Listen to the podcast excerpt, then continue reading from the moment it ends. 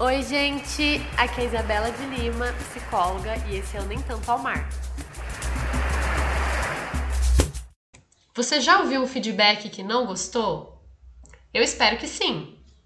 Buscar um grupo que nos ajude ao invés de nos julgar é a meta, mas isso pressupõe saber que todo mundo erra às vezes.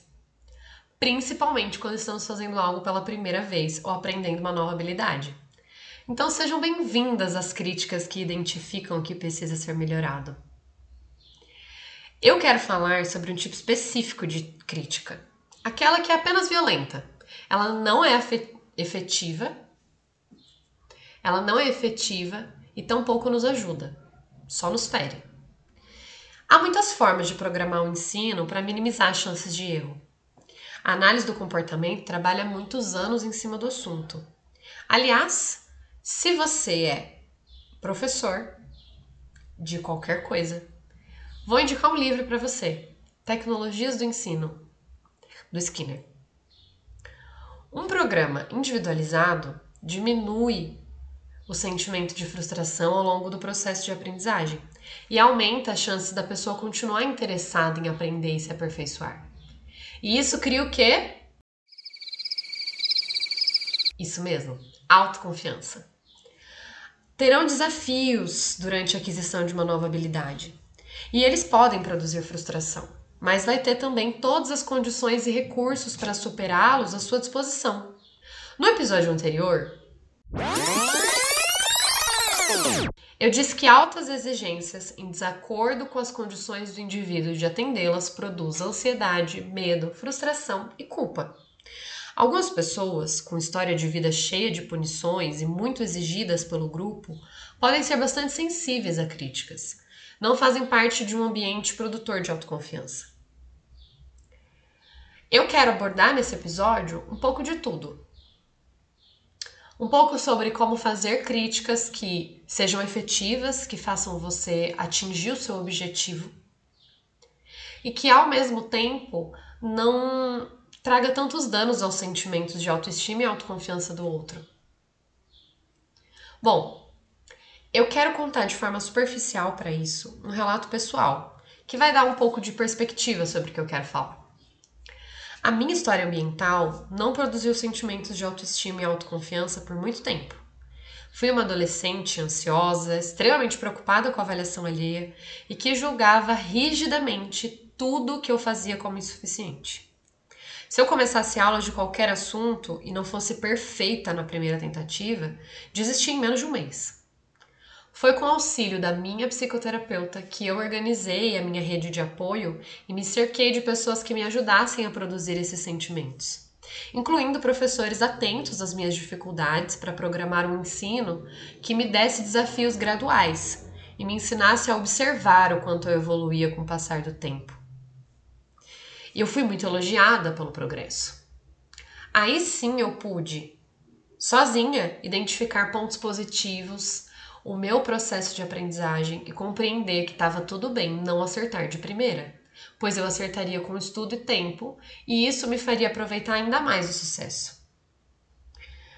Os elogios aliados à observação cuidadosa dos visíveis progressos que eu fazia me ensinaram a respeitar o meu corpo e o meu ritmo de aprender sem desistir. Então hoje eu aprendo piano, tecido acrobático, aumento a flexibilidade do meu corpo e faço um podcast de psicologia. Com medo de e ser julgada, muito medo. Mas me expondo mesmo assim para poder aproveitar os resultados disso e poder me transformar melhor em todas essas atividades a cada tentativa. Óbvio que tinha muito mais coisa a ser trabalhada na minha vida, na psicoterapia, do que os meus déficits de autoestima e autoconfiança. Então, esse é um recorte conveniente. A evolução não é linear. Eu não deixei de me frustrar. Eu só aprendi uma forma mais eficaz de lidar com ela, com a minha frustração. E isso tudo levou muitos anos, que fique bem claro. Ai, tá bom, Isabela. Bom para você, ótima história. Mas o que, que isso tem a ver com as críticas que eu não gostei? Primeiro ponto: avaliações são extremamente bem-vindas e necessárias. Mas avaliações que apontam em maior proporção o que falta ou o que não é desejado ali produzem sofrimento, ansiedade e diminuem as chances que a pessoa avaliada perceba como ela melhora o que não tá bom. Segundo ponto, a maioria das vezes em que eu digo por aí que um feedback teria sido melhor recebido e efetivo se tivesse sido de forma X ou Y, eu ouço como resposta: Ah, mas você está esperando muita maturidade do outro. O mundo não é assim. Ninguém vai te falar desse jeito. Bom, falaram. Muitas vezes. E já que eu tô aqui, obrigada a todos que contribuíram. Eu sei, a maioria das pessoas por aí não é assertiva. E ninguém se comunica o tempo todo e em todos os contextos de forma desejada. Afinal, o ambiente dificilmente nos ensina formas de ser assertivo ou de elogiar o outro. E só contextos diferentes nos ensinam novos repertórios de comunicação mais desejados naquele lugar. E esse é o momento em que você, me ouvindo, pensa: Pois é, princesa, muito bonita essa história, mas o meu chefe, orientador, professor, pai, não avalia os meus comportamentos de forma acolhedora. E você tá na Disney, se acha que eu tô cercada de pessoas assertivas ou que eu tenho algum controle sobre como elas me fazem críticas. Paciência, gafanhoto. Lembra daquela comunidade que o psicoterapeuta nos ajuda a construir, que é composta de pessoas acolhedoras que nos encorajam e reconhecem o que é desejado? Então, aqui é o momento em que, se você quer uma avaliação assertiva, honesta e que não leva em conta só o que precisa ser melhorado, você procura alguém dessa comunidade. Bom, isso vai dar muito mais feedbacks necessários e sem os efeitos colaterais indesejados de uma crítica violenta. Porém, ainda restam aquelas autoridades sobre nós e aquela famosa crítica construtiva. Sinto muito, não nos livraremos de críticas violentas para sempre, em todo lugar. Porém, se vocês construírem essa rede de apoio que o ajuda ao invés de puni-lo, terá muito mais recursos para responder a avaliações sem contexto e com altas exigências. Conhecer formas mais efetivas de feedback nos permite dialogar com o avaliador. Se eu sei jeitos de, de me falar aquela crítica que seja mais efetivo, eu consigo falar: olha, quando você diz isso, eu me sinto triste, eu me sinto fracassando nessa atividade.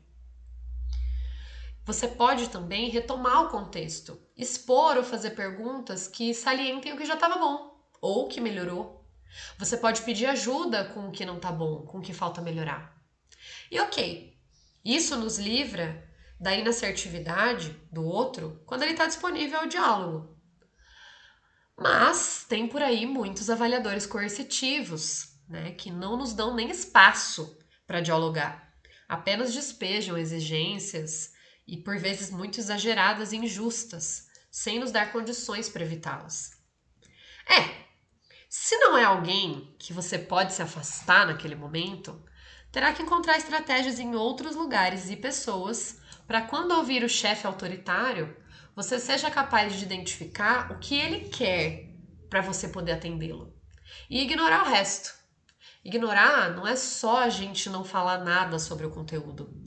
É conhecer, por conta de toda a sua história de vida com outras pessoas e outros contextos, que aquilo que foi dito não é sobre você e nem sobre o que você fez. É sobre a perspectiva daquela pessoa do que falta fazer.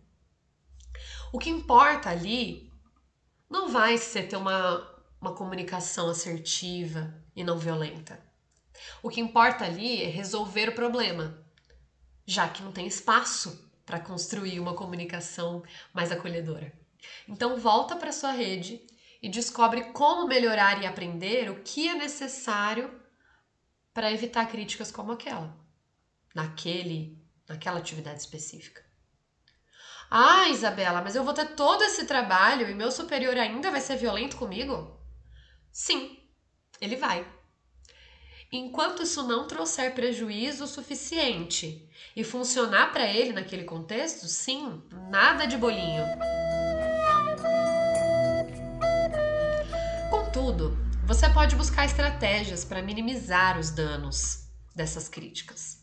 Se esquivar ou fugir desses momentos e encontrar o contexto para poder sair logo desse ambiente. Né? Seja um novo emprego, trocar de pessoa que te avalia, terminar as atividades, enfim, você que lute. Esse papo tá me lembrando muito a Sheila Cristina, criação do Fábio Marx. Então vou deixar para vocês um sábio conselho dessa arquiteta com autoestima muito bem desenvolvida e bastante autoconfiante. A dica de hoje é simples. Cuidado para não ouvir críticas construtivas de quem nunca construiu nada. Até aqui eu dei alguns caminhos para se esquivar de avaliações violentas do outro a longo prazo ou de tentar alterá-las. Mas se você é a pessoa que faz avaliações apenas dos erros, eu não te julgo. Eu já fiz várias dessas críticas e quem está me ouvindo e sofrendo ao reviver críticas que recebeu também já fez.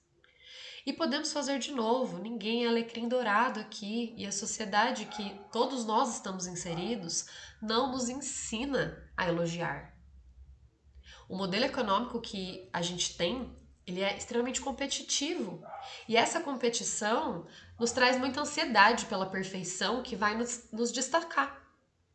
Então aprendemos a identificar erros, encontrar o que falta para a perfeição. Quando a gente vai fazer uma crítica, a gente procura o que tem de errado para dizer para a pessoa, porque além de tudo, ela não tem muito tempo para ficar ouvindo conversa fiada. E aí não me batam, mas eu vou ter que usar a frase e tá tudo bem. Mas eu peço que todos vocês se atentem na hora de dar um feedback a alguém. Primeiro, se você é capaz de avaliar aquela atividade. Depois, se está em posição de fazer isso. É o seu trabalho? A pessoa te pediu? Qual a função da sua avaliação? Por último, foque em sim no que precisa ser melhorado e corrigido, mas sem perder de vista a experiência e os recursos que aquela pessoa tinha para realizar aquela atividade. Foquem também no que já está bom, no que já melhorou. Foquem nas habilidades que a pessoa já tem. Diga a ela no que ela é boa. Talvez ela não saiba. Algumas coisas só são óbvias para você. E mesmo que a pessoa saiba, ela vai gostar de ser reconhecida por isso. E talvez as chances dela ouvir o que você está dizendo para corrigir aumentem. Vai ser muito mais eficaz e você corre muito menos riscos de magoar o outro e de não conseguir os resultados desejados para aquela atividade. Se em algum momento você dizer, disser algo que você percebeu que, que não foi bem recebido, que não foi efetivo, não precisa se colocar no cantinho do castigo. Não vão faltar oportunidades de você fazer elogios ao desempenho do outro em outros momentos, e novas avaliações sempre são necessárias. Me despeço de vocês com uma indicação de livro, e esse para todo mundo. Comunicação Não Violenta, de Marshall Rosenberg. Ele é bem gostoso de ler e é cheio de exemplos que vão muito além da receita de bolo para fazer crítica. Ele aborda autoconhecimento e ensina uma forma de se comunicar que é cheia de compaixão. Você entende a função de se comunicar daquela forma, para você e para o outro. E fica livre de seguir modelos prontos que não serão úteis em qualquer situação. Bom, espero que tenham gostado e que a louça tenha ficado limpa. Até a próxima!